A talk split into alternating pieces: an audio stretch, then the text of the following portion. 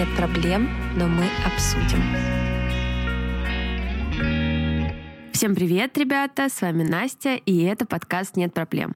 Сегодня у нас с вами рубрика «Такое не придумаешь», где мы с гостем будем отгадывать фейковые истории и, соответственно, рассказывать друг другу правдивые.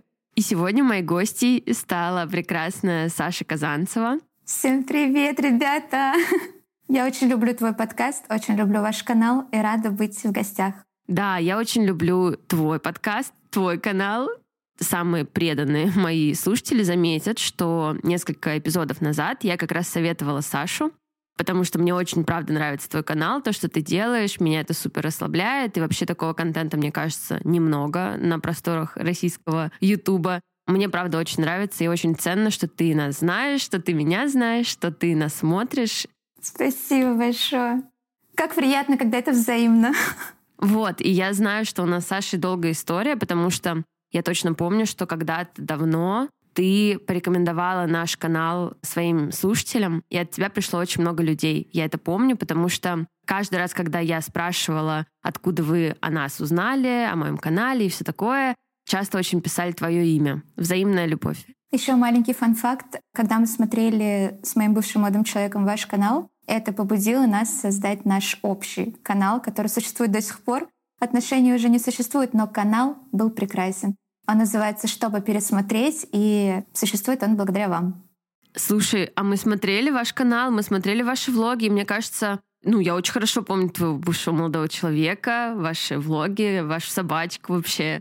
Так, ну что, сегодня мы с Сашей подготовили для вас совершенно неожиданно три истории, в общем, на тему отношений. У Саши это истории про свидание, как я понимаю, да? Да. А у меня это истории про курортные романы. Я их нигде не рассказывала, мне кажется. Твои истории, как думаешь, знают твои зрители? Нет, они точно об этом не знают, потому что это было в период, когда я об отношениях вообще не говорила. Такие секретики. Это будет эксклюзив, да. Ура, я рада. Я напомню еще раз, что правила такие, что я рассказываю три истории, одна из которых ложь, фейк. После того, как я прочитаю все из них, ты должна угадать, какая это история. И дальше мы послушаем твои истории, и в конце мы прочитаем три истории подписчиков, тоже, кстати, на тему отношений. Так что будет сегодня такая вот любовная линия.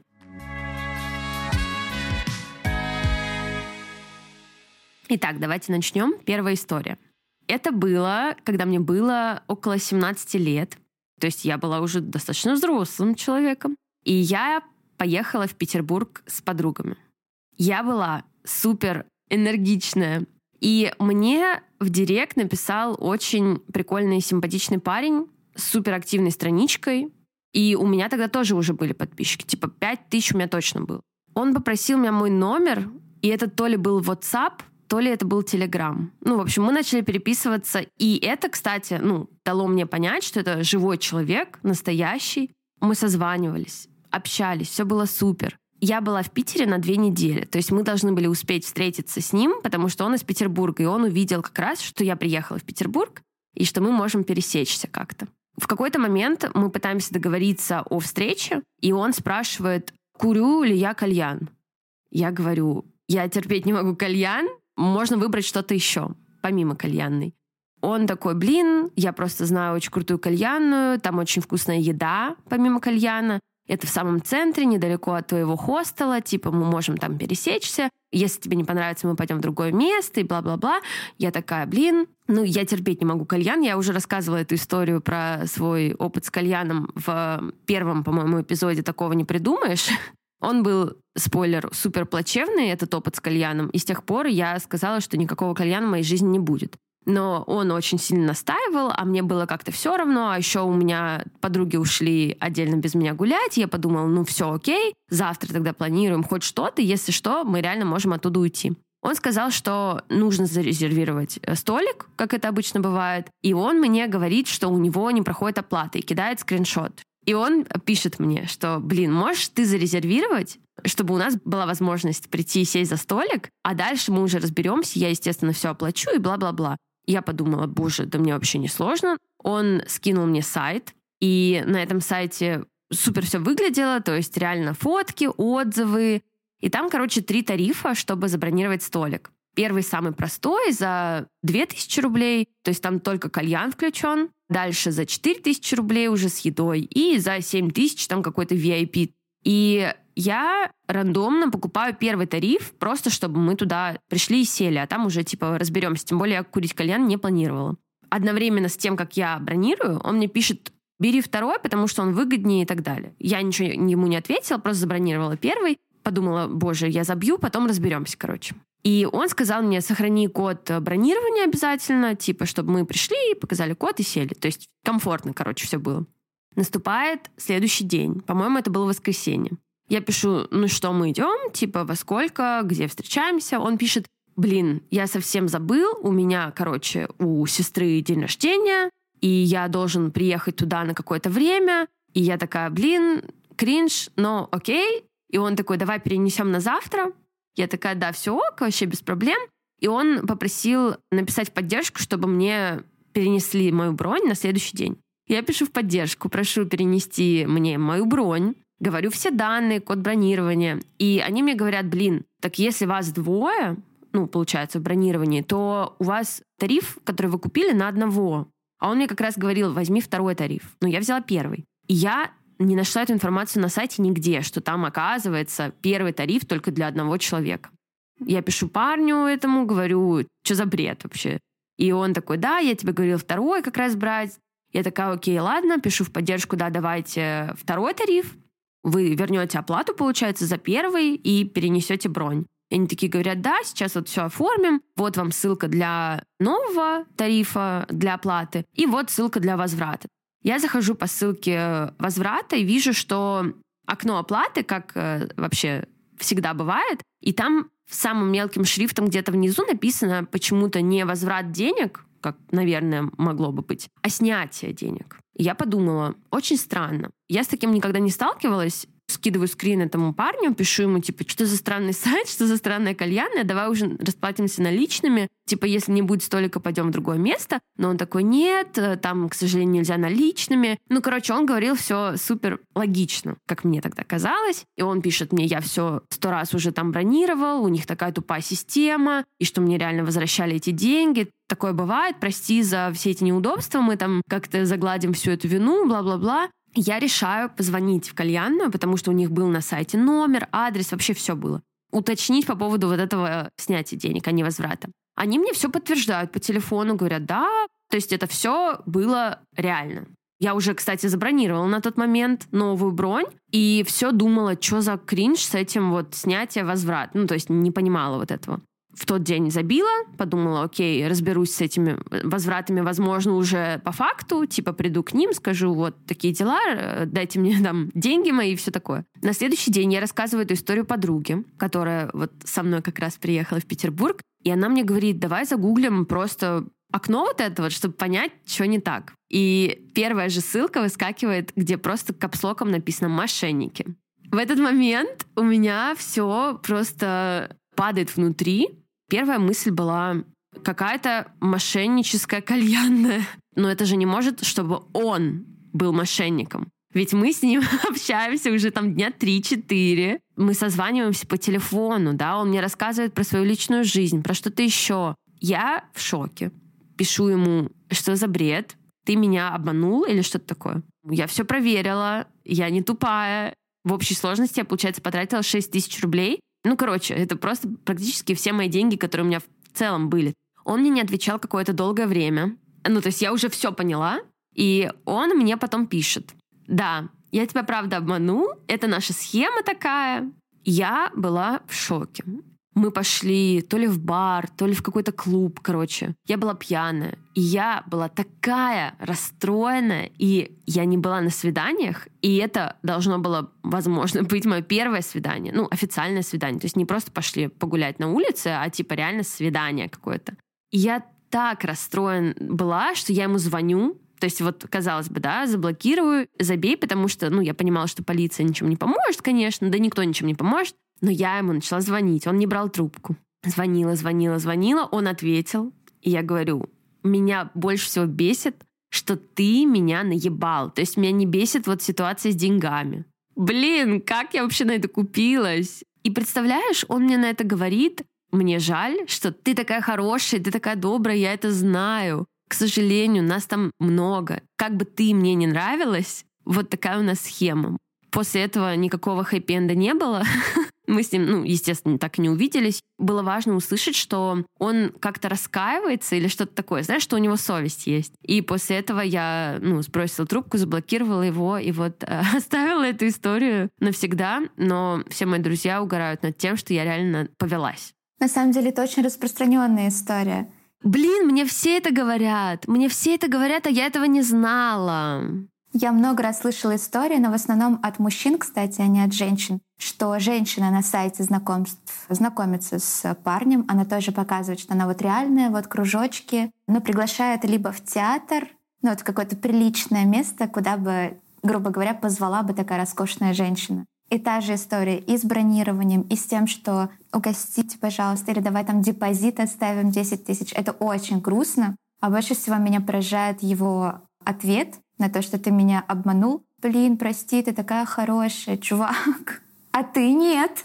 Я не знаю, то ли я слишком наивная, то ли я слишком какая-то доверчивая, но вот из всей этой истории, казалось бы, да, я могла злиться, что я потратила кучу денег, что у меня больше нет денег, еще что-то. Нет, я просто не понимала. Засыпала с мыслью, как он мог меня так кинуть. Вот такое общение с мошенниками у меня тоже было в жизни один раз.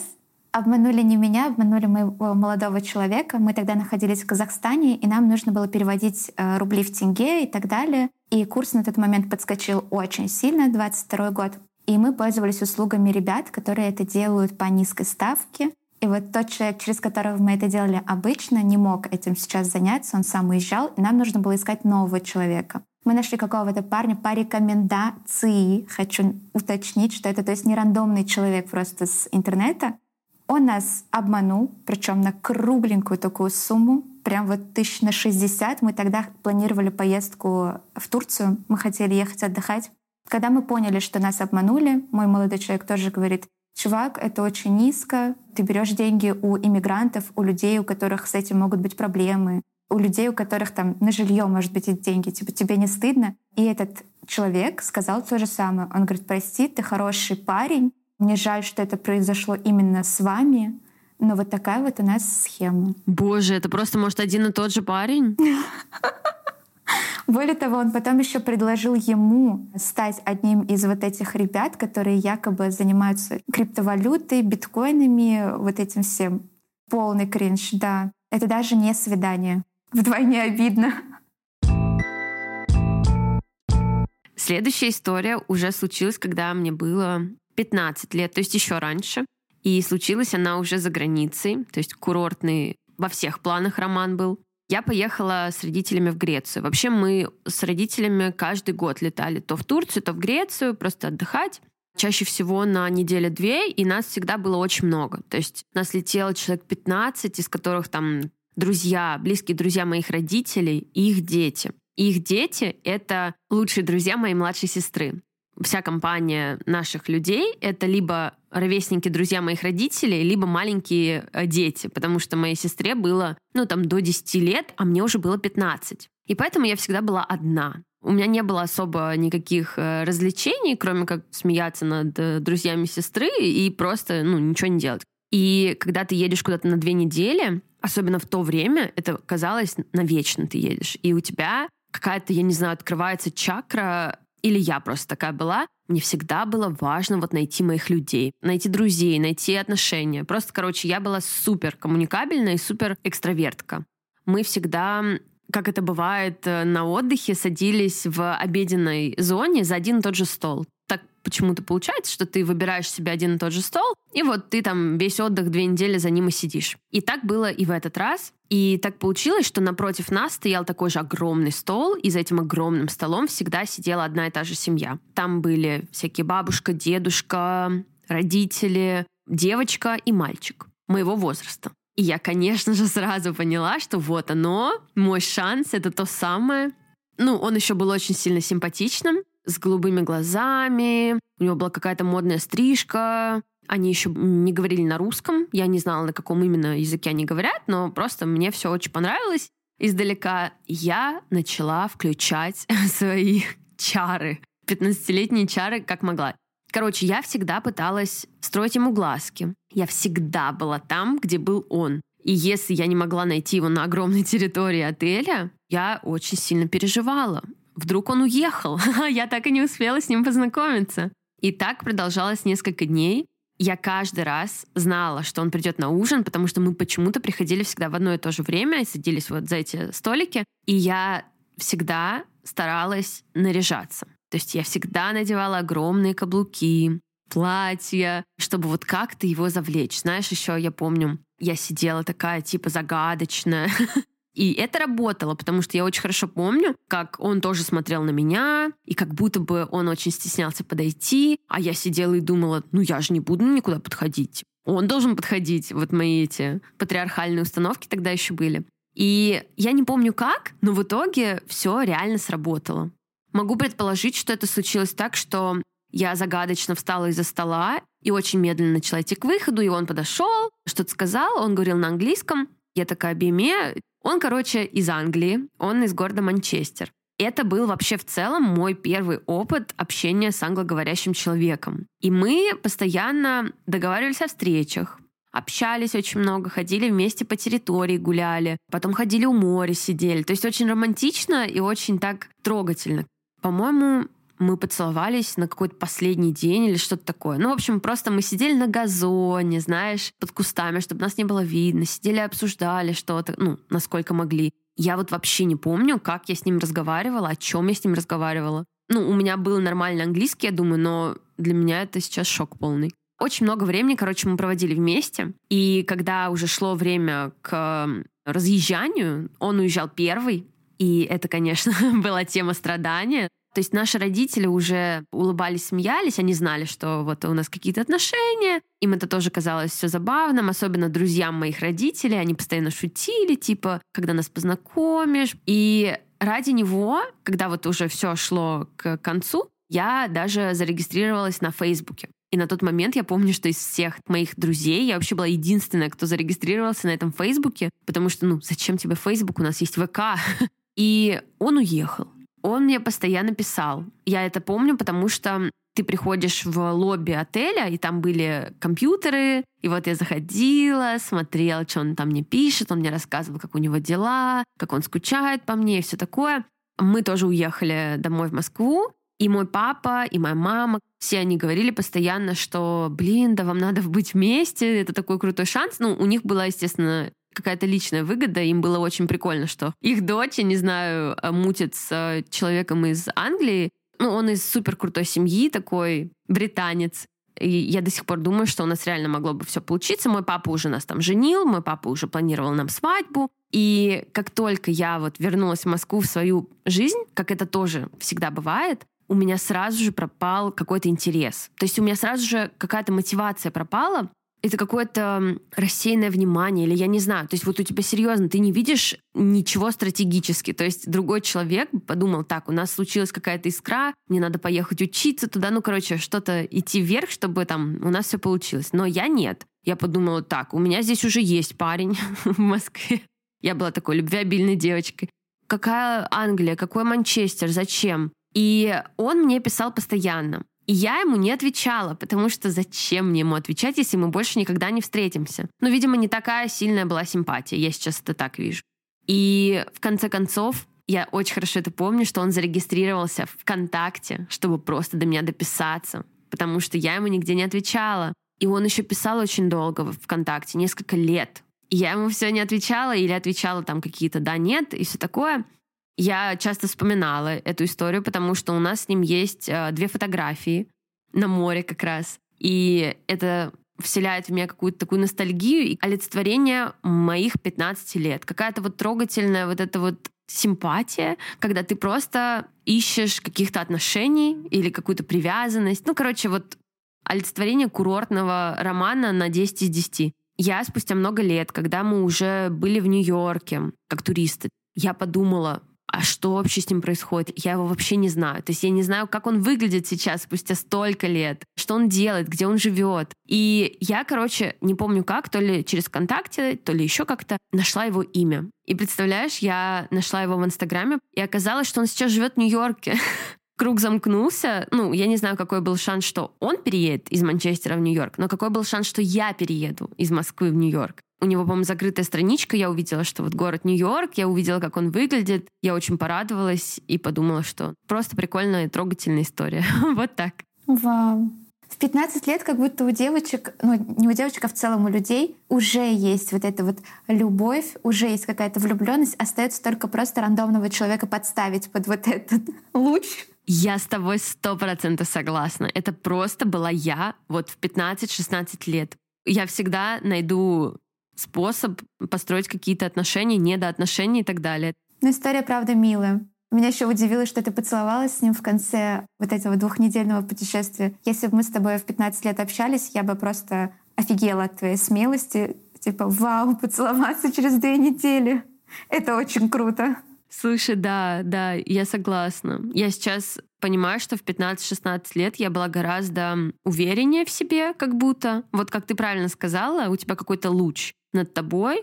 Я в ТикТоке даже видела это, то, что ты в таком возрасте почему-то гораздо более коммуникабельна и гораздо более нацелена на какие-то контакты. Вот сейчас, например, я не знаю, наверное, у тебя появляется куча каких-то требований в голове к будущему партнеру или даже просто к будущему какому-то объекту. То есть у меня сразу куча каких-то претензий или недоверия или еще что-то. А в 15 лет мне все равно. Вот просто кто ты, что ты, мне пофиг. Блин, ну я не была таким ребенком, как ты. Мы бы с тобой были противоположностями, да. Я первый раз поцеловалась в 18 лет, и то для меня это было просто нереально морально тяжело. Это прям было, знаешь, таким подвигом. Обалдеть. А в 15 лет я предпочитала влюбляться, знаешь, в таких недосягаемых партнеров, с которыми ты никогда не будешь вместе, из разряда Деймон из дневников вампиров, там, я не знаю, Дин из сверхъестественного. Да, вот вас любить можно. Мой луч был направлен на что-то такое отдаленное. Ну и последняя завершающая история. Очень похожая история про то, как мы с все той же компанией, потому что это лучшие друзья моей семьи, в 15 там, человек, мы поехали уже в Турцию на те же две недели, те же майские праздники. Только спустя несколько лет. Это было уже, мне кажется, когда мне было, может, 17 лет. То есть я уже прям взрослый человек, я учусь уже в колледже. Снова куча энергии на знакомство, огромное желание круто провести время не с маленькими детьми, в комнатах наших, в домиках не было Wi-Fi. То есть, чтобы тебе сидеть в интернете, вообще нужно было сидеть в лобби. Такое часто было раньше, сейчас, конечно, такого нет, но я как вспомню, мне просто плохо становится. То есть нужно было постоянно сидеть в лобби, чтобы сидеть в интернете. И это доставляло кучу дискомфорта, с одной стороны, но с другой стороны, как ты понимаешь, в лобби сидели только подростки моего возраста, потому что детям это нафиг не надо, они купались в бассейне, а взрослым это нафиг не надо, они просто были в баре постоянно. Таким образом, я могла из всего отеля вычленить моего возраста людей очень удобным способом. И там я познакомилась с несколькими парнями, девушками. И вот один парень был из Москвы. И мы начали много тусоваться в этой компании, проводить буквально опять все время вместе, потому что, ну, это веселее, чем купаться в бассейне или сидеть в баре. У меня вот конкретно к этому парню из Москвы были только какие-то дружеские вайбы. У меня вообще не было каких-то задних мыслей, мне просто было весело и так далее. Он почему-то этого не считывал, флиртовал, короче, как-то. Но мне 15, и я человек, который вообще не против позаигрывать вообще со всеми людьми, поэтому я заигрывала с ним тоже. Было весело, просто прикольно, но у меня вообще не было никаких мыслей. И вот один раз мы валяемся с ним со всеми остальными на диване в лобби. Он сидит в ноутбуке, он параллельно включает музыку, чтобы был вайб, показывает всякие фотки на ноутбуке. И тут он открывает одну фотку, и мы говорили в это время про музыку и про концерты. И он говорит, о, я был на каком-то концерте, то ли фестивале в Москве, ты была? Я говорю, нет, но у меня были знакомые. И он, короче, рассказывает про этот фестиваль, тыкает на фотки всякие и открывает одну из них. И он там стоит с эм, девушкой, селфи сверху, короче. Я смотрю на эту фотку и такая, стой, подожди, это кто с тобой на фотке стоит? И он такой, да там, короче, замялся. Ну, по фотке было понятно, наверное, что это его девушка. Но я знаю, кто это. В плане, я знаю эту девочку. И он такой, чё? Он еще замялся так, как будто испугался, что я разозлилась, что у него есть девушка. И я такая, эта девочка на фотке — это лучшая подруга моей лучшей подруги из колледжа, с которой я вместе учусь. То есть это супер близкий мне человек тоже. И я такая, говорю имя, она учится со мной, я сижу в шоке. Он понял, что мы знакомы. Я такая сижу и начинаю складывать 2 плюс 2. То, что я всегда знала, что у этой девочки, с которой мы дружим, есть парень, с которым она встречается достаточно давно, которого она любит, с которым они ходили на этот фестиваль. И я понимаю, что он сидит рядом со мной сейчас. Такие эмоции, я не знаю, все вместе. Страх какой-то, ужас, что я здесь делаю, почему он сидит рядом со мной, почему он ко мне клеится, почему, почему, почему. И с другой стороны, как это возможно? Мы в другой стране. Из всех людей он показал мне фотку единственной, и там оказалась моя подруга. Как это возможно? Я, естественно, такая, ага, да, прикольно, понятно, да, мы не такие близкие, ага, беме, пишу этой подруге сразу же. Я объясняю ей ситуацию. Она мне говорит, что они все это время на связи. Просто, ну, он уехал с родителями в Турцию что она вот э, сидит там, ждет его, ну, в плане, как они, они встречаются, они пара. она в таком же полном шоке, потому что вот надо ж было, да, начать что-то там делать с ее подругой. Он уезжает буквально через пару дней, я остаюсь опять отдыхать дальше, и он мне продолжает писать что очень хочет обратно, скидывает наши совместные фотки, ну, с э, друзьями остальными, с которыми мы там затусили. Потом он пишет мне, если бы у нас был шанс встретиться заново, я бы мечтал об этом. Ну, короче, просто вот начинает мне писать всякие такие вещи. Я все это перекидываю, естественно, подруге. И я пишу, а как вообще к этому относится твоя девушка? К тому, что ты мне сейчас все это пишешь и все такое. И он мне скидывает их переписку, скриншот, где она пишет, все, короче, мы расстаемся, и пишет мне, а все, мы уже расстались. Что думаешь, когда гулять пойдем? Прикинь?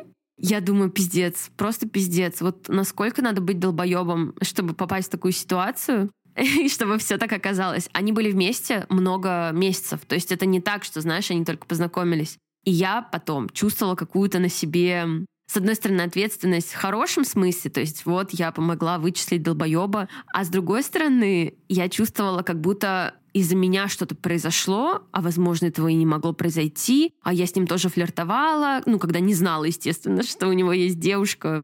Это супер странная история, я ее тоже вспомнила относительно недавно. Я просто сидела, и я не могла поверить, что это реально может случиться в мире. Но я на самом деле очень обрадовалась, когда ты сказала, что я сразу пошла писать ей. Я думаю, это прям показатель, это хорошо. Конечно, так я была в таком шоке и ужасе, я уже тогда понимала, что так, окей, мужикам нельзя доверять. Знаешь, есть вот эти споры из разряда «не лезь в чужую да, пару», да, да, да, да. если ты что-то такое узнаешь, и всегда встает дилемма, говорить об этом или нет, особенно если ты являешься непосредственным участником этой драмы, Слушай, в том контексте у меня не было ни одного вот просто другого решения этой проблемы. Сейчас, возможно, из-за того, что у меня какой-то опыт уже есть, еще что-то, я стала старше. Я не знаю, как бы я поступила. Ну, нет, я точно поступила так же, но, наверное, думала бы о том, о чем ты говоришь, да, говорить, не говорить. Знаешь, говорят, первая мысль, которая всплывает в голове, самая правильная. Я думаю, это была самая правильная мысль. Такая история. Ну что, как ты думаешь? Я рассказала тебе три свои истории. Так, первая история у нас была про кальян и про мошенника, которого ты встретила. Да. Вторая была про мальчика на обеде и каблуки. Это почему-то я запомнила так эту историю себе визуализировала. Да-да-да. Так, а третья про Турцию и про изменщика мудака. Я точно верю, что вторая история правда, потому что это очень как будто на тебя похоже. По крайней мере, вот тот образ, который у меня в голове появился за годы просмотра, мне кажется, что это прям про тебя. А влюбиться без памяти, о чем то мечтать, представить уже, как вы там состарились, вместе у вас 50 детей и так далее. Как только вы разъехали, сразу «А что? Я ничего не знаю». Третья история тоже как будто похожа на правду, потому что я верю, что такое вполне могло произойти, несмотря на то, что это реально супер совпадение. Но вот первая история, она, во-первых, очень распространенная, то есть уже в интернете есть очень много информации по поводу такого развода. Во-вторых, я никак не могу в своей голове представить, чтобы ты компании друзей предпочла какого-то парня еще в кальянной, еще с каким-то депозитом. Короче, я думаю, что это либо не твоя история, либо ложь. Я голосую за первую историю. Я просто в шоке, насколько, оказывается, реально благодаря тому, что ты смотришь контент, ты реально попала в точку. Эта история первая, это правда фейк. Это история моей подруги. То есть она реальная, только не моя. И когда мы обсуждали эту историю, мне Марина говорит, человек, который хорошо тебя знает, он поймет, что ты никогда бы в жизни не попала на мошенничество. Я не наивная вообще. Ты супер попала в точку, и мне очень понравилось, что ты реально объяснила даже, почему. Так что ты молодец, слушай, это очень круто. А ты думала, я шучу? Я не пропустила ни одного видео, напоминаю. Сколько? Лет шесть Блин, уже? это офигенно. Это очень приятно. Все мои истории, к сожалению, связаны с мужчинами. Первая история о том, как я решила начать шлюший период. Это распространенная история, когда человек прекращает какие-то долгие отношения, начинается вот это, ты думаешь, а вот почему бы не попробовать по-другому пожить? А может быть, я вот из тех людей, которые к этому очень просто относятся и могут просто, знаешь, удовлетворить свои какие-то потребности и не привязываться эмоционально. Спойлер, вообще нет, я не такая. Но чтобы это понять, надо было это проверить. Я только рассталась с молодым человеком. Я на тот момент жила в Сочи. И я думаю, вот сейчас я настроюсь и попробую пожить жизнь другого человека, как из секса в большом городе Саманта, знаешь, такая ради удовольствия. Я регистрируюсь на сайте и выкладываю туда самые ужасные фотографии, потому что мысль моя была такая: если я вот такой тебе понравлюсь, я голая тебе точно понравлюсь. Что? Так, мы держим в голове, что проблемы с самооценкой имеют место во всех этих историях.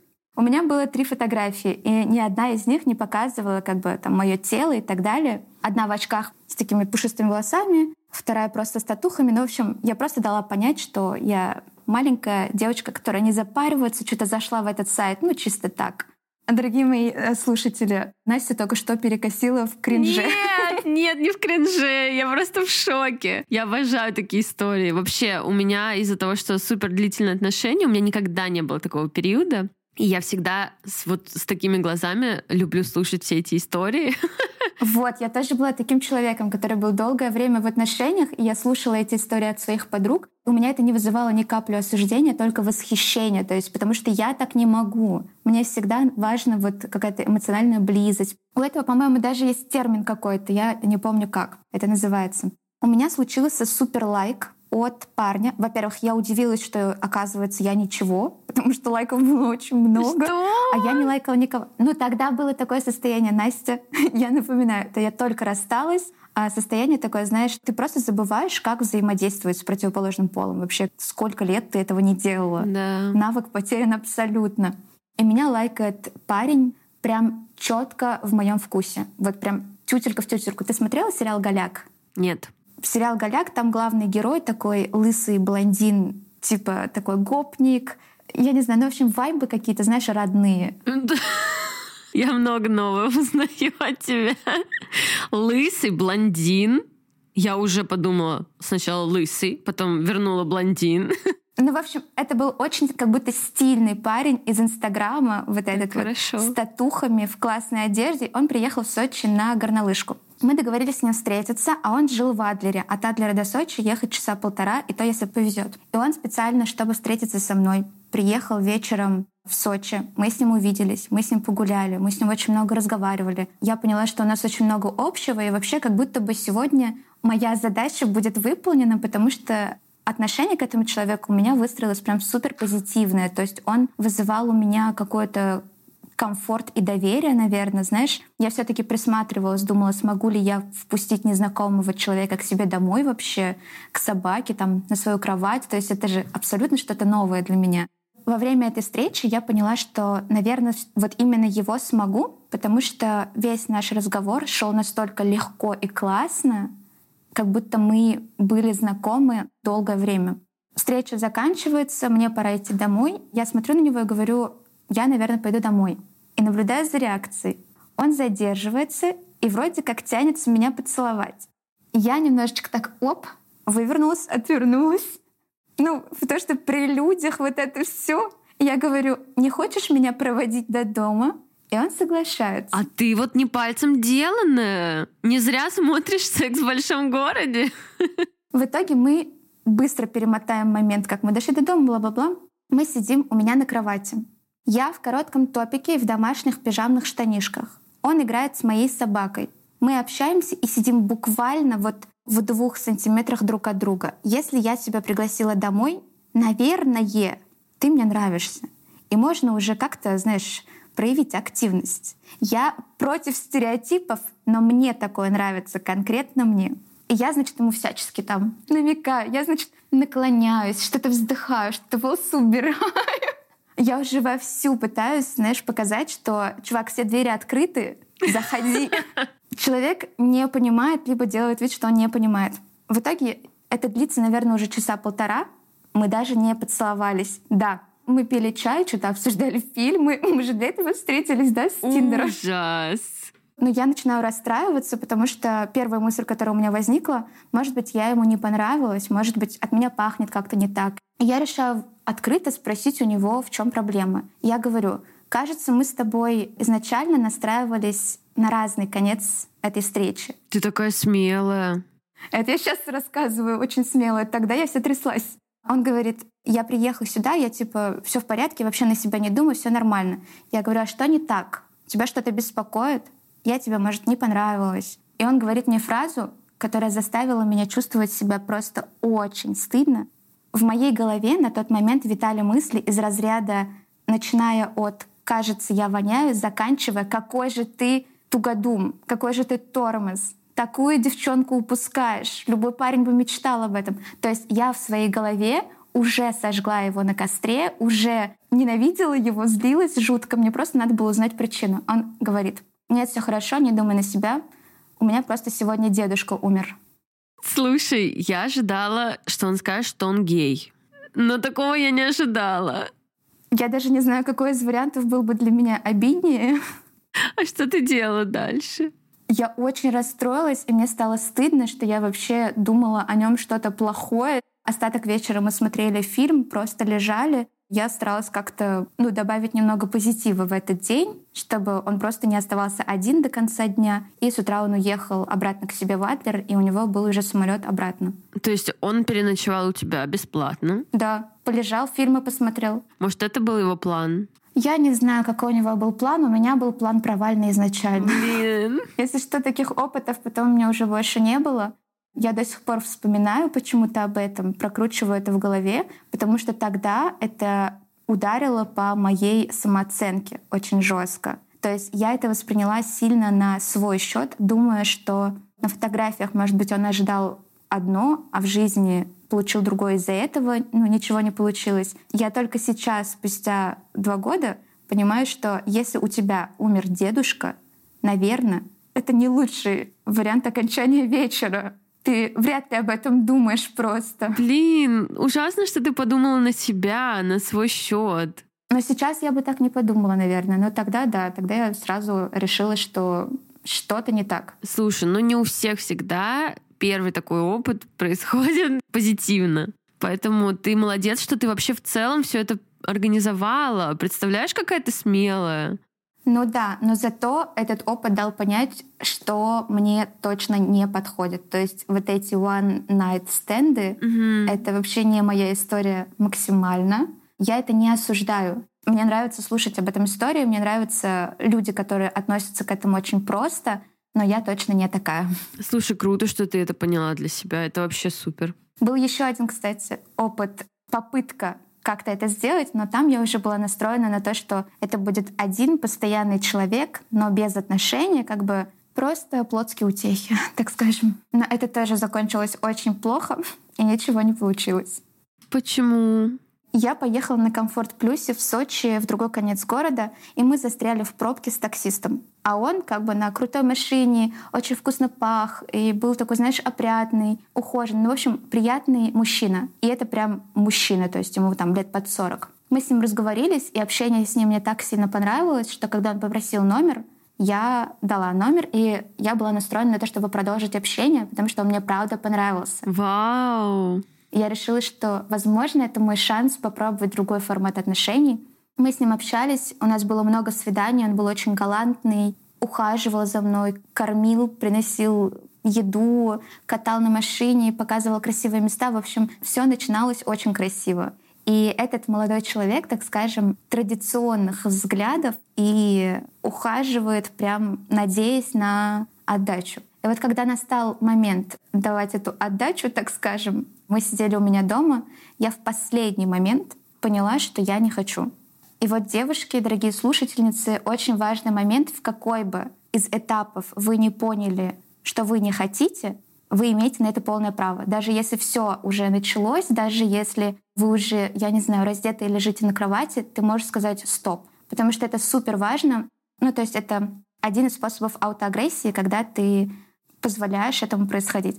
Да, это очень важно, и я супер согласна с тобой. Умничка, что сказала ему, как я понимаю. Я сказала ему в тот момент, что все, стоп, я не настроена. И я почему-то думала, что это все закончится тем, что, возможно, он расстроится, соберет вещи, уйдет и больше никогда мне не напишет. Но все закончилось намного хуже. Человек так разозлился, он начал обвинять меня в том, что я фригидная, в том, что я что-то употребляю. Там просто сыпалась куча обвинений в том, что именно со мной в этот момент что-то не так, а не то, что я просто не хочу. При этом повторюсь, что он мне нравился. Просто конкретно в этот день я была ну, не готова к этому абсолютно.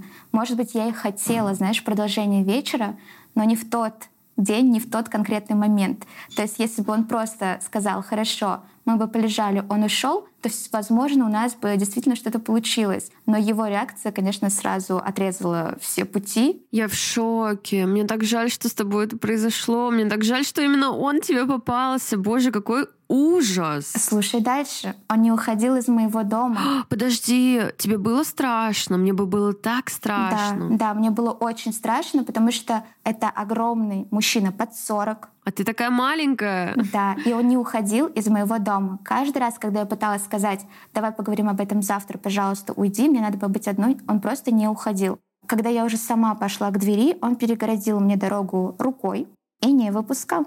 Тогда единственный выход из этой ситуации был соглашаться со всем, что он скажет. Он говорит, что я фригидная, я говорю «да».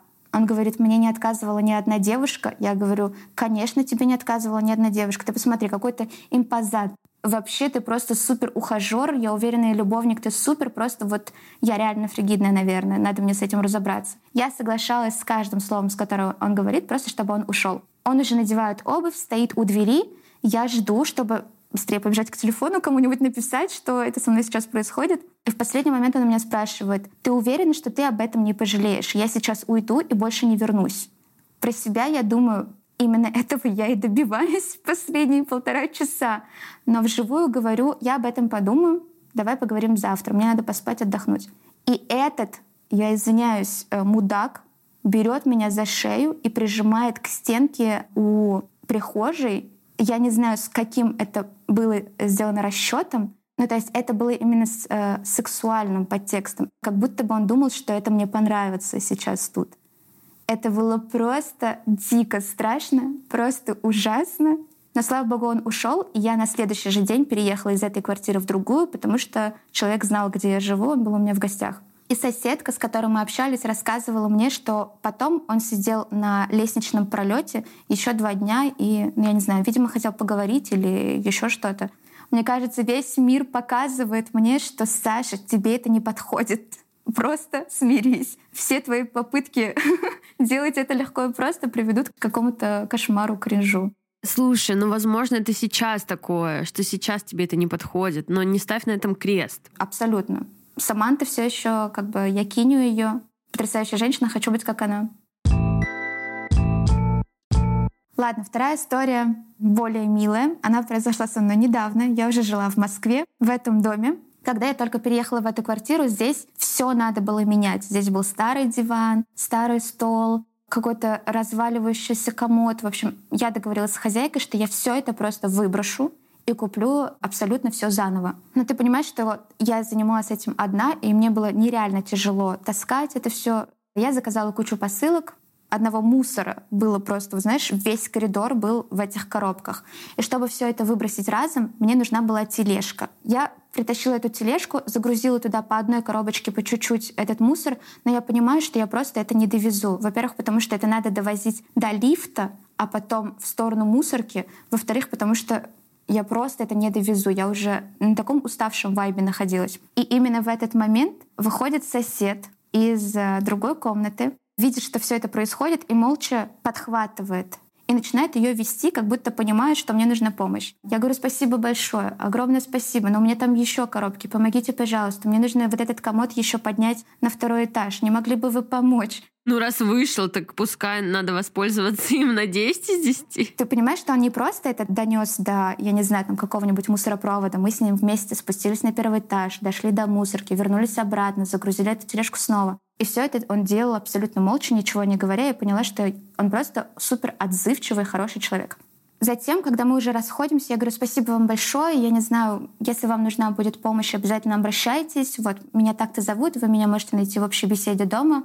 И он говорит, да, мне нужна помощь. Сразу же, сходу. У меня сломалась стиральная машинка. Не могли бы вы помочь мне постирать вещи? Я дико уставшая. Очень. У меня дома полный кавардак. Я не ела. Мне еще это все отмывать, эти опилки, все, что валяется на полу. Но я понимаю, что человек столько времени возился со всеми моими тяжелыми предметами, что ну просто постирать вещи как будто бы равноценно. Знаешь, ты мне добро, я тебе добро. Тем более я же это не руками буду стирать, а просто закину в стиралку и вытащу. Я говорю, да, давайте, хорошо, приходите вечером, заберете свои вещи. Я думала, может быть, там джинсы, знаешь, или куртка какая-нибудь, свитер. Ну что-то, что действительно тяжело постирать руками, когда у тебя сломалась стиралка. Там были трусы H&M, куча грязных, вонючих носков, какие-то спортивные треники. Вот этот пакет он мне вручает. Я не прикасаясь ни к чему, просто закидываю эту стиральную машинку, все еще держа в голове, что ничего страшного, все равноценно. Надо делать ну, взаимопомощь, все хорошо, по-соседски помогу, с кем не бывает, стиральная машинка сломалась. Вечером он возвращается за вещами, я уже забыла про эти вещи. Я собираю все это обратно в пакет, выношу ему, еще раз благодарю его за помощь, пытаюсь как-то перекинуться пару словечек, и он говорит, ты веришь в судьбу? Для контекста, до этого диалога мы с ним обменялись, я не знаю, ну, предложениями 20, наверное. Когда переехала, а что у тебя никого нет, чтобы тебе помочь? И тут он говорит, ты веришь в судьбу? Напоминаю, я готова упасть и уснуть прямо сейчас, потому что я очень устала. Я смотрю на него и говорю, к чему вопрос? И он говорит, выходи за меня. Ты шутишь. Нет, я не шучу. Я хотела дать тебе здесь выбор, угадать, какую фразу он скажет, но я думаю, ты бы все равно не угадала, потому что «выходи за меня» — это, наверное, самое тупое, что можно было сказать на второй встрече. Я стою, опять же, вот просто вот в таком состоянии, я даже отвечать не буду, потому что я была уже настолько зла. На этом как бы наше общение закончилось, и потом он написал мне в, через общую беседу, видимо, дома, нашел меня и написал мне в Телеграме. Но я с ним уже все. No, 308 апартаменты, но-но-но. Никаких постирать вещи, помочь с коробками больше не будет. Блин, такая классная история была бы, если бы он тебе понравился. Честно говоря, я думаю, что для него это было чем-то из разряда я таскаю ее вещи, она стирает мои носки. Кажется, у нас все получается. Ну, я понимаю контекст, что тебе вообще не до этого, и ты его первый раз видишь, и эти трусы и носки — это вообще... Но знаешь, это могло бы стать классным каким-то фильмом. Ну, мелодрамы какой-то, очень прикольно. Ну, честно говоря, я его не рассматривала бы как партнера. Ну да, да, да. Он у меня скорее вызывал чувство благодарности за то, что либо ты мне поможешь, либо я помру прям тут в коридоре с этим мусором. И знаешь еще, от чего еще больше обидно? От того, что я встречалась с парнями там по три, по четыре года, никто из них мне предложение не сделал, а какой-то сосед из 308 апартаментов чисто я постирала трусы, он такой, ты идеальная женщина, я хочу, чтобы ты была моей женой. Понимаете, вы упускаете такую женщину. Последняя история, наверное, вот по вот этой истории реально можно написать книгу или какой-нибудь фильм милый снять. Я училась в другом городе с 14 лет и ездила из своего родного города в этот город, где я училась, на поезде каждый семестр. Получается, за 4 года я покаталась на поезде 16 раз туда и сюда. Вот, и за это время, пока я ехала в поезде, ехать примерно полторы сутки, я встречала кучу кучу разных людей. И потрясающих там интересных художников, и хоккейную команду, и суперинтересных детей, учителей. То есть каждый раз поездка в поезде — это такое мини-путешествие, где ты узнаешь человека за сутки, он узнает тебя. Супер, я это обожала. И в одной из таких поездок, это, наверное, был класс девятый, мне, получается, сколько, 15 лет примерно было, я в поезде встречаю кучу подростков моего возраста. Это, видимо, была какая-то баскетбольная команда или волейбольная, или, может, пловцы какие-то. Ну, в общем, какая-то команда ребят, которые друг с другом знакомы, которые объединены чем-то, куда-то едут. И все эти ребята проявляли ко мне какой-то игривый интерес. Ну, знаешь, из разряда я сижу там, слушаю музыку, читаю книжку, делаю биологию, и кто-то подойдет и что-нибудь скажет, такой типа, слушай, а твои родители там не бог, потому что откуда такой ангел? И все остальные начинают смеяться с этого. Ну, то есть они как будто просто развлекались и от нечего делать вот докапывались до девочки. Никто из этих ребят меня абсолютно не привлекал, и как-то поддержать вот эти все шутки, пусть и очень добрые, очень позитивные, то есть это не было как издевка, это скорее попытка как-то сконнектиться хоть с кем-то, тем более с девчонкой своего возраста. Но никто из этих ребят у меня не вызывал доверия. Я прям сидела и думала, как же мне вот в этой поездке не повезло, потому что я не знаю, как сейчас мне уснуть, лежа на кровати. Они, скорее всего, будут смеяться, что-то слушать своего, я не знаю, там, Моргенштерна. Я решила отгородиться от них простыней. Я ехала сбоку, просто зацепить эту простыню, максимально с ними не контактировать. Это их не остановило. Они заглядывали за эту простынь, пытались ВКонтакте меня найти и так далее. Где-то рядом с ними сидел моего же возраста паренек, который в какой-то момент подошел к ним и сказал, отстаньте от нее, время уже спать, типа, все, успокойтесь, хорош. Я, значит, выглядываю посмотреть на этого принца, и он мне нравится. Из всех этих ребят именно он мне понравился. Я прям посмотрела и подумала, вау, мой вкус. Я с ним знакомлюсь, говорю, привет. Он тоже со мной знакомится и говорит, не обращай внимания, типа, вообще забей, все в порядке. Что делаешь? Я говорю, вот книжку читаю. Он говорит, а я смотрю сериал на ноутбуке, не хочешь присоединиться? У меня, типа, сбоку, за стенкой от них поспокойнее будет. Конечно, хочу, дорогой. Вау! Я иду к нему на вот эту кровать, мы отграждаемся также вот этой простыней и сидим спокойно смотрим сериал. С его стороны не было никаких там приставаний, чего-то такого. Мы просто реально сидели, смеялись смотрели сериал. Мы с ним продолжили общение ВКонтакте. После этого я уже приехала в школу, все, мы с ним общаемся. И так меня это взбудоражило. То есть такая красивая история, такая встреча, где он вот защитил, и вот, значит, принц на белом коне, мне 16, я хочу любить. И его звали Дим. Три буквы — Дим. Очень красивое имя. Мы еще когда с ним сидели, я говорю, ты представляешь, когда я родилась, меня хотели назвать Дим. То есть на УЗИ врач сказала, что будет мальчик. Мама очень обрадовалась и придумала имя Дим. Но в итоге родилась девочка, и вот назвали по-другому. Я приезжаю домой, уже все, мы все это время с ним поддерживаем связь, и решаю рассказать эту историю маме, поделиться тем, что вот у меня такой небольшой романчик происходит. Я говорю, вот, представляешь, а у нас с ним еще и день рождения в один день, рассказываю я маме. Я говорю, представляешь, он родился 26 декабря 96 года. Его зовут Дим, как меня хотели называть, представляешь? И из всего поезда именно он мне понравился, и именно я ему понравилась из всего поезда. Ты представляешь, это просто судьба, мы как будто созданы друг для друга. Она говорит, ой, забавная история. А ты знаешь, что когда ты родилась, 26 декабря 96 года, у меня не было молока. Но тебя как-то кормить нужно было. Поэтому тебя кормила моя соседка по палате, у которой в этот же день родился сын 26 декабря 96 года. Вот у нее было молоко, и она тебя кормила. И она долго не могла придумать имя этому сыну, и я сказала, а как насчет Дим? Я так хотела назвать э, своего ребенка, потому что думала, что будет мальчик. И кажется, она назвала своего сына Дим. Это правда оказался он. Я потом нашла его ВКонтакте, я нашла фотографии его мамы, показала своей маме, и она говорит, а, да, это она. Это твоя молочная мама. И ее сын Дим, который родился с тобой в один день. Боже, я в шоке. И вот как бы нас вроде как не связывают родственные связи, да, мы не брат и сестра вообще. Но отвечать ему уже как-то настроя не было. Слушай, я такого никогда в жизни не слышала.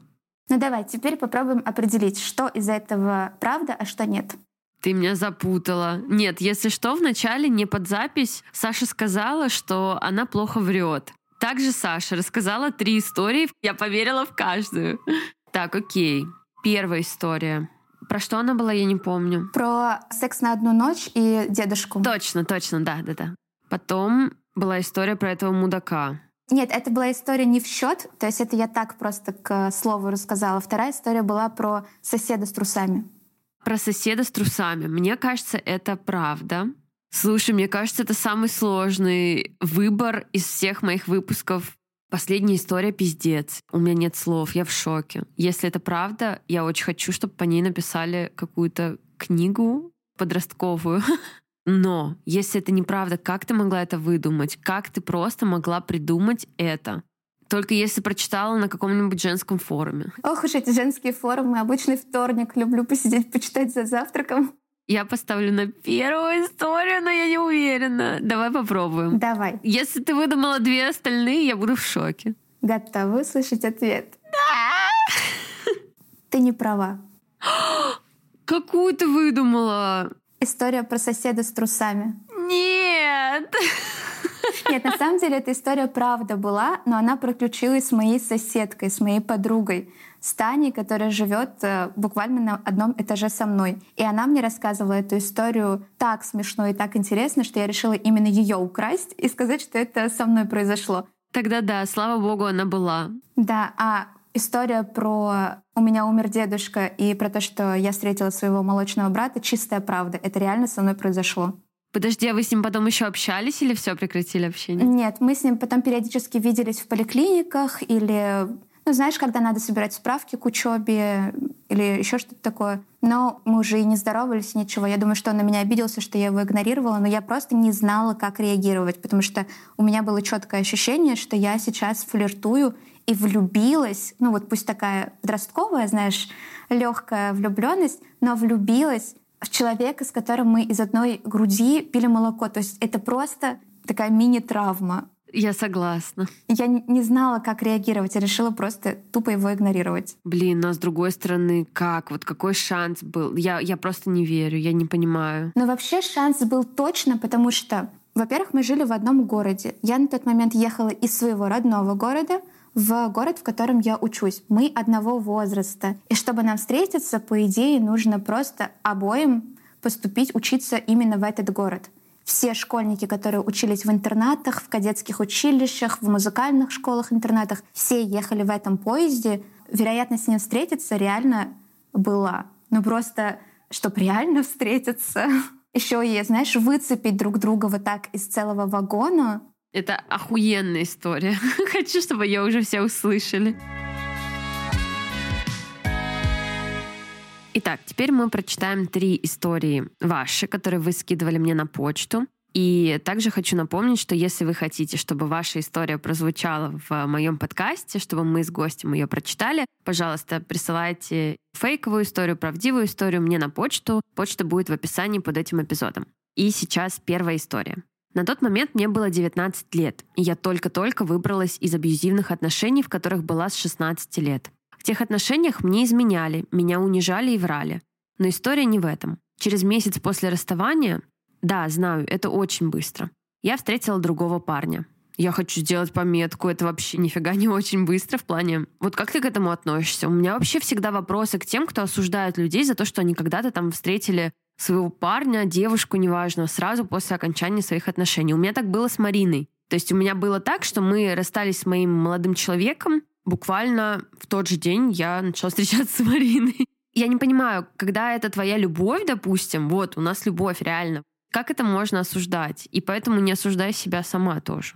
Что ты думаешь? Я не осуждаю людей, которые так делают. Более того, два парня, с которыми я встречалась и рассталась, сразу после меня, буквально в течение трех месяцев, нашли своих будущих жен. То есть это правда та история, когда человек ушел из отношений, в которых он несчастлив, и встретил свою настоящую любовь, с которым создал семью.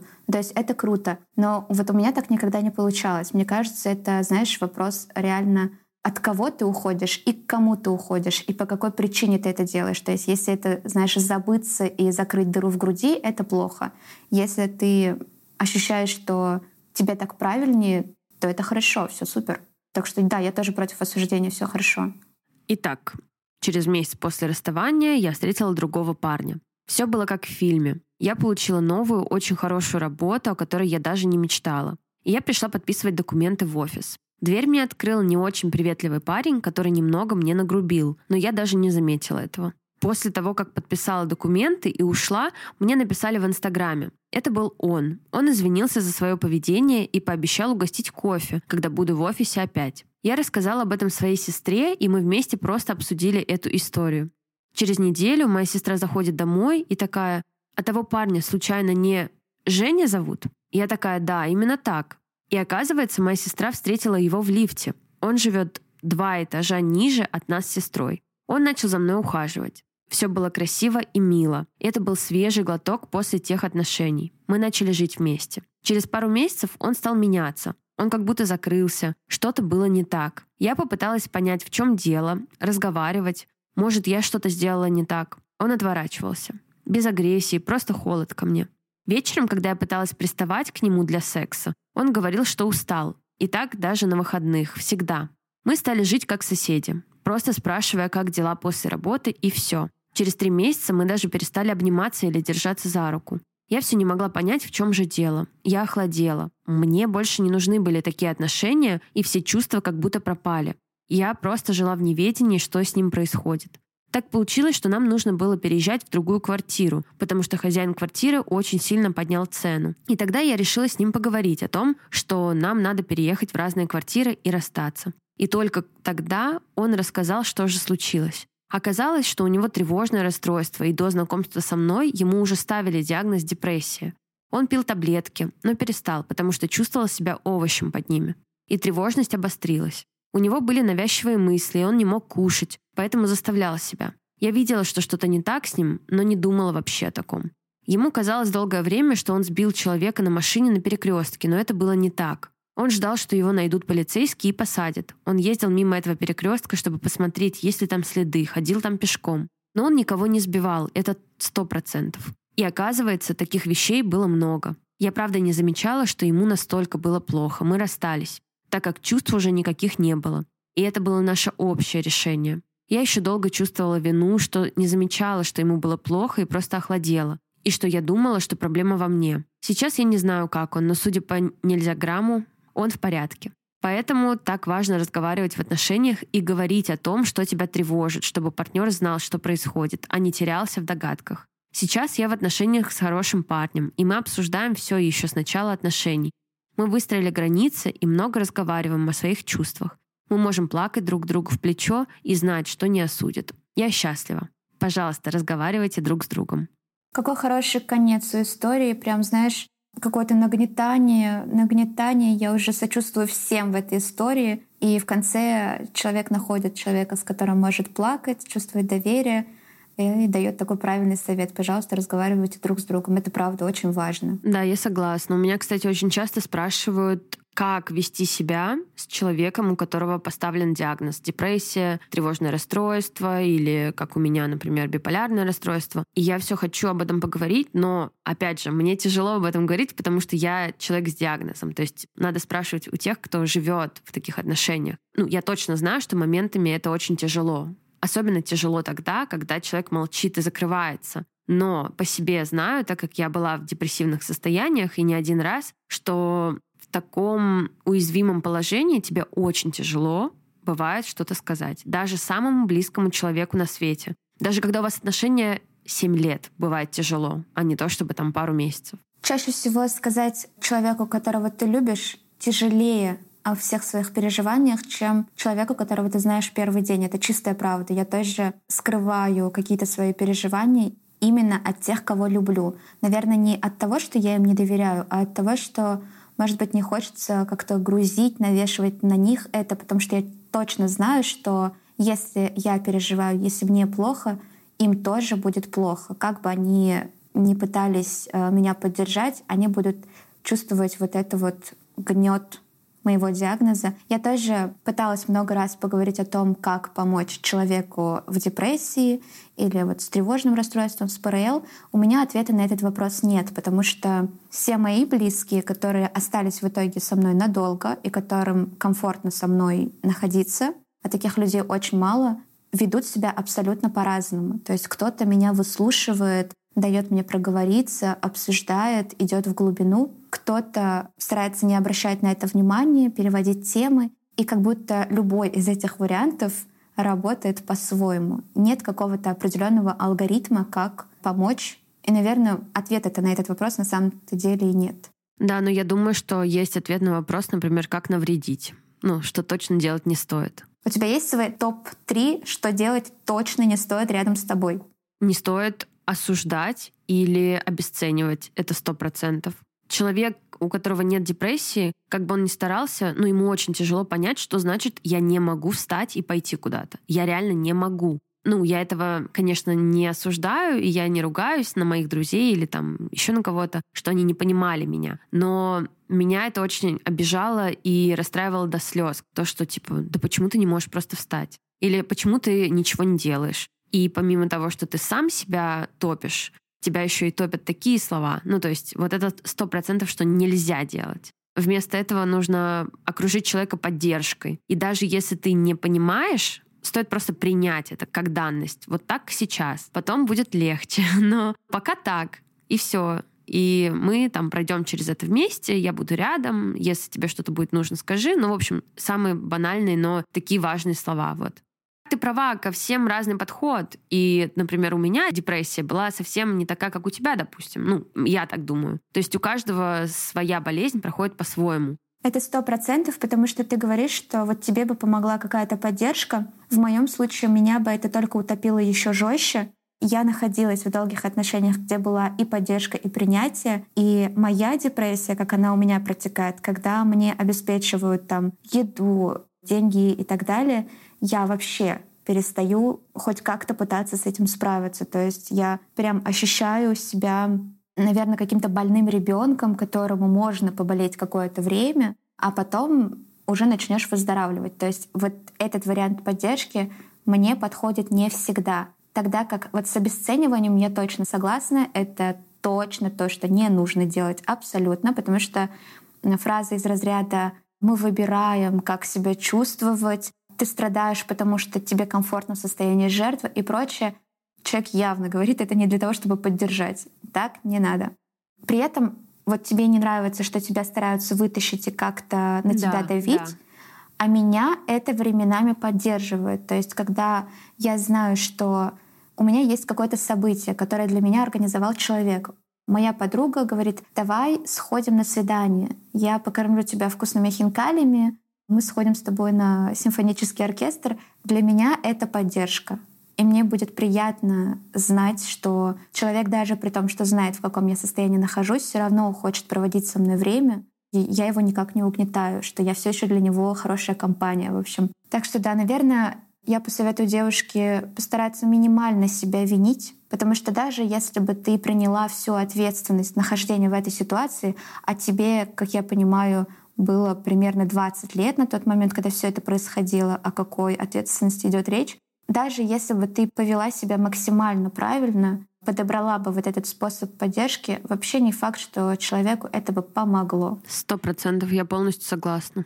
Винить себя — это самое последнее, что можно делать. Я рада, что у авторки и у ее бывшего молодого человека все хорошо, как я понимаю. Да. Мы с моей лучшей подругой во время университета были тусовщицами. Тогда мы каждые выходные ходили в клубы. Обычно, так как были бедными студентками и в клубе довольно дорого, мы пили в общаге, а потом уже шли в клуб танцевать. У меня то же самое было. Но в тот вечер пятницы ни у кого из нас не было денег, чтобы купить алкоголь, но мы все равно решили пойти в клуб, надеясь, что нас кто-то угостит коктейлем. Мы никогда так не делали, потому что шли туда не за вниманием мужчин, а нам реально нравилось танцевать. Мы слышали рассказы других девочек с общаги, что их угощали постоянно там. А мы что? Мы тоже красивые девчонки и тоже сможем найти кого-нибудь. Ой, боже, я надеюсь, что эта история не закончится так, как я сейчас думаю в своей голове. В клубе мы познакомились с двумя парнями, которые предложили нам с ними выпить, и мы согласились. Моя подруга пошла с одним из них к барной стойке, а я осталась за столиком со вторым. Подруга принесла наши коктейли, и мы начали медленно их попивать, общаясь с теми парнями. На вид они были нормальные, и общение шло хорошо.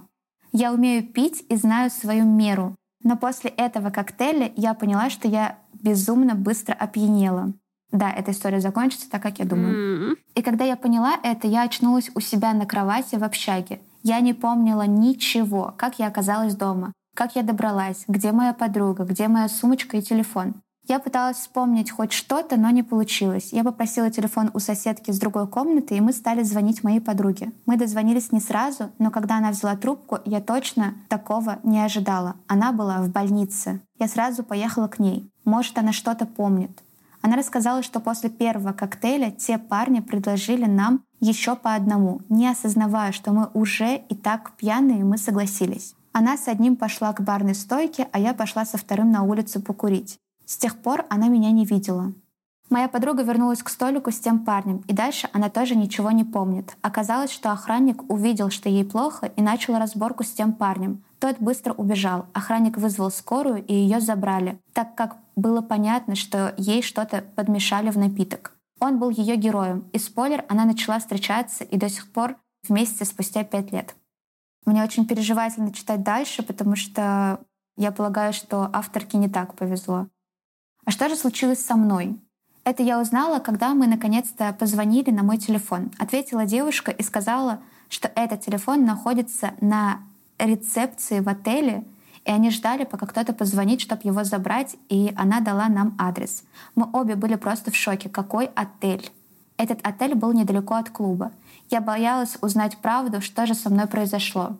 Я пришла в отель, и девушка на рецепции показала камеру видеонаблюдения. На камерах было видно, как я одна зашла в отель, который был, понятное дело, открыт. На рецепции никого не было, потому что минуты ранее видно, как парень на рецепции поставил табличку, что скоро вернется и ушел в служебный туалет.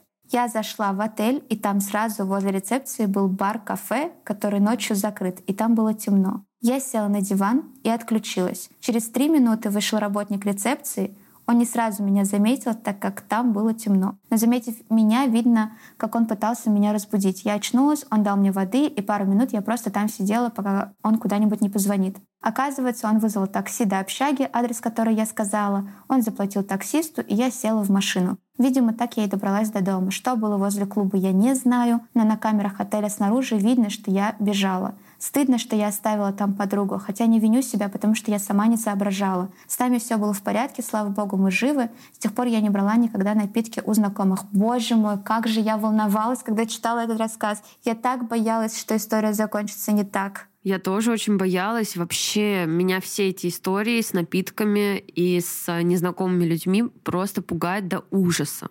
Просто такой пиздец. Я знаю так много историй моих знакомых с этим связанных. Слава богу, что с девочками все хорошо. К сожалению, история с подмешиванием супер-супер распространенная.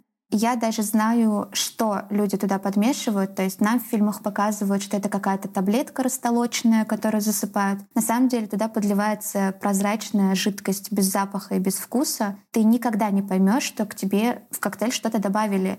Ты просто будешь ощущать себя сильно пьянее, чем должна была бы.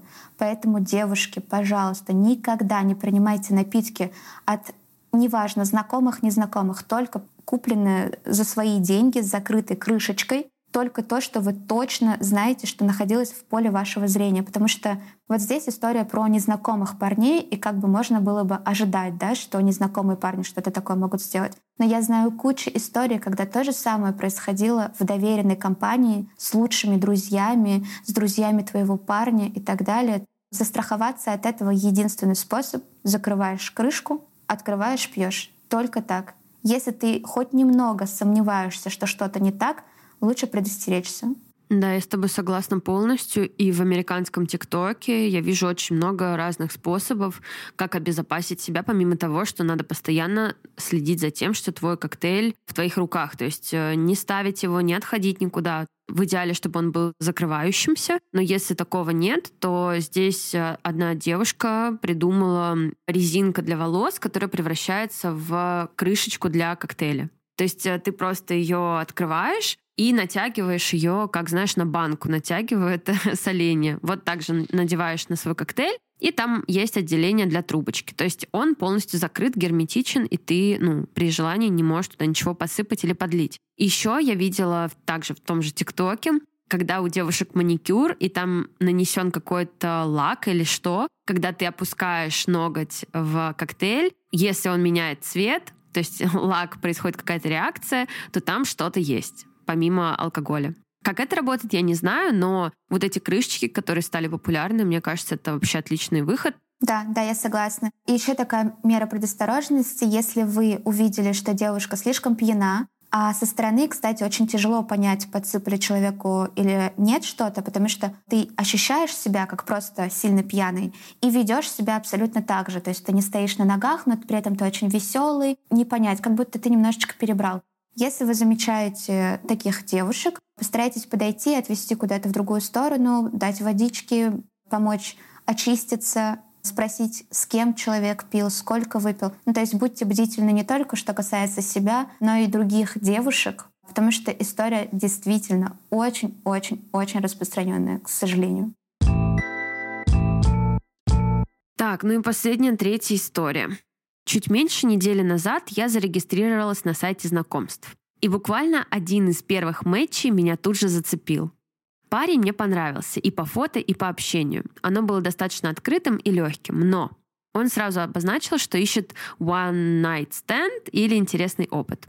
Меня это смутило, но процесс был запущен, и симпатия говорила «попробуй, может, тебе оно подойдет».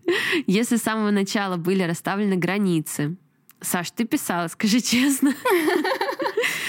К слову, у меня тревожный тип привязанности. Да, я писала. Я подумала, что, возможно, такой формат отношений мне поможет не привыкать к человеку. Спойлер — нет. Переписки стали горячее, и мы договорились встретиться и просто прогуляться. Он приехал ко мне на район, и мы гуляли достаточно недолго, и он предложил посмотреть фильм у меня. Понятное дело, что намек был немного на другое.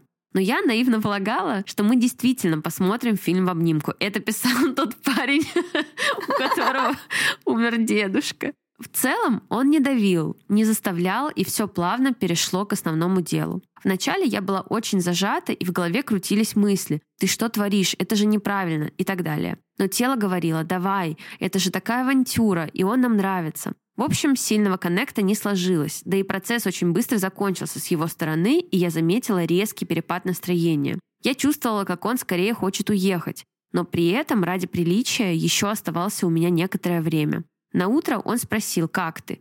После этого пропал. Я, почуяв неладное, начала искать причины в себе. Сейчас будет очень, наверное, неправильное поведение с моей стороны, но в моменте меня очень мучило это чувство, что что-то не так. Я создала новый аккаунт и написала ему. Общение тоже закрутилось очень быстро, и я начала расспрашивать про последний опыт и почему они больше не общаются. Он ответил, что секс был не очень, и когда девушка зажата, ему некомфортно, и, внимание, она была полновата. Блять, долбоеб. Ну и добавил, что он все объяснил, и они хорошо разошлись. В скобочках нет. После того, как я это прочитала, в моей груди что-то оборвалось. У меня и так были комплексы по поводу тела, но, объективно говоря, меня назвать полноватой даже я не могу, со всей своей неуверенностью в себе. В общем, занавес. Не знаю, как прийти в себя и в свое равновесие, как верить людям. Ведь лично мне в жизни он говорил совсем другое, что я ему очень понравилась и так далее. Извините, он мудак. Ничего, кроме того, что человек мудак, тут сказать нечего. Мне очень жаль, что вы приняли это вот на себя очень сильно. Не знаю, я понимаю, что человек наверняка находится в уязвимом состоянии, и я не знаю, помогут ли ей наши слова, но я очень хочу, чтобы, правда, ты поверила в то, что это вообще дело не в тебе. Просто человек вот такой. Да, сто процентов. И знаешь, после похожего опыта, о котором я уже рассказывала, одна из причин, почему мне это не подходит, потому что чаще всего парни, которые обращаются к One Night Stand, не просто, знаешь, такие легкие на подъем, это люди, не способные удержать близость какую-то, выстроить доверительные отношения. Человек меняет партнерш каждый день, я не знаю, каждую неделю, каждый месяц, неважно, не потому что он супер развит и супер коммуникабелен.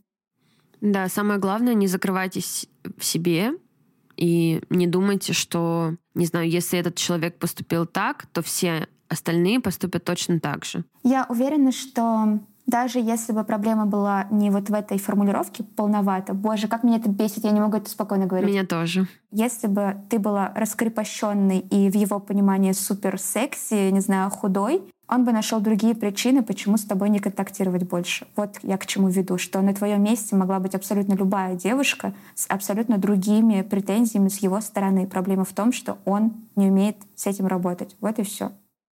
Так, окей, мы прочитали три истории, совершенно разные. Первая была про парня с ментальными проблемами.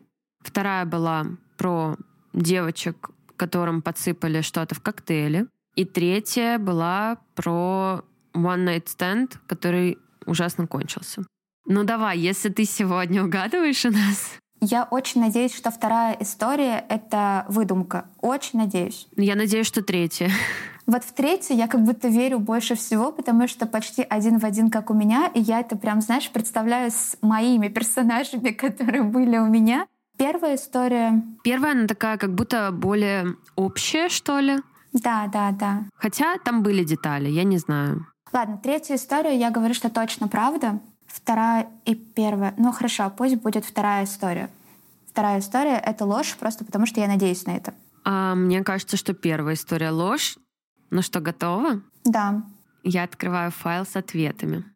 Первая история — правда. Да, ты угадала, вторая история неправда. Боже, слава богу! Слава богу, я очень... А мы так распинались. Ну нет, то, что мы говорили, на самом деле, может быть полезно. Слушай, я просто в шоке, что у тебя, видимо, очень хорошо развито чувство вот какое-то. Ты просто так определяешь неправду. Видишь как? Открываем таланты на подкасте, нет проблем. Ну, правда, это очень круто. Вот у меня редко получается, конечно, угадывать. Также Настя, которая 40 минут назад, я вообще не наивная, наивности ноль. Я не наивная, я не наивная вообще, но когда истории, которые берут меня за душу, а практически каждая из них я серьезно переживаю ее лично, ну вот правда, ты, наверное, это тоже поняла, вот реально все наши, получается, 9 историй, они все были про парней, практически всегда про парней мудаков, и мне это очень нравится. Поэтому, мне кажется, мы друг другу симпатизируем, потому что мне тоже это нравится. Блин, да, но теперь я точно знаю, что у тебя осталось еще сколько, три истории или больше, которые ты не рассказала, и я теперь просто сгораю от любопытства их услышать. Но они будут уже такие, погрустнее. Хорошо, тогда мы оставим их на личную встречу, когда я приеду. На 14 февраля. Выпуск о несчастной любви. Ужас! Нет, давай счастливый. До этого момента как раз найдешь, если ты не в отношениях, найдешь как раз таки себе молодого человека. Несмотря на то, что все эти истории со мной происходили и происходили с моими подругами, я все равно стараюсь верить в то, что любовь есть. Но спойлер, на 14 февраля я не буду с отношениями, потому что, вот я недавно об этом говорила, я сделала целебат на три года до 30 лет как раз-таки для того, чтобы мы сегодня много говорили о том, чтобы найти себя, чтобы понять, что подходит тебе, что нет, и о том, что для этого нужно какое-то время. Вот целебат как раз-таки с этой целью. Слушай, это очень круто. Мне очень это интересно, потому что я, ну, не встречала людей, которые реально прям вот э, ставят себе какие-то такие границы, рамки. Класс! Слушай, потом поделишься, как оно, каково это. Ну что, будем прощаться. Мне с тобой было очень приятно пообщаться. И я, наконец, рада, что мы познакомились. Поэтому, ребят, я уверена, вам тоже понравилась Саша. Ставьте лайки, пишите комментарии куда угодно, если хотите, чтобы я позвала Сашу еще. Спасибо большое за прослушивание. Ставьте сердечки в Яндекс Музыке. Вам не сложно, нам приятно. Я сегодня немного волновалась. Скажу сразу, что мне было очень переживательно созваниваться с Настей. Я ощущала какое-то такое приятное волнение. Надеюсь, что это никак не сказалось на мои рассказы, и вам было интересно послушать. В любом случае, напишите об этом куда-нибудь. Я это увижу. Спасибо большое, что пришла. Спасибо за доверие. Правда, мне очень приятно. Спасибо большое и всем пока-пока. Всем пока.